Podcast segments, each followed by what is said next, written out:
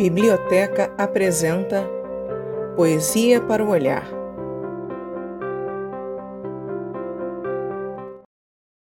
Cada palavra, uma folha. Cada palavra, uma folha no lugar certo.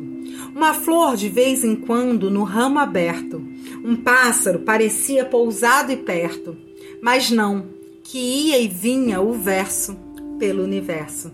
Cecília Meirelles. Essa foi uma ação da equipe da biblioteca do Fundamental 2 e Ensino Médio. De Nair Fonte, Flávia Santos, Patrícia Sodré e Graciane Cunha.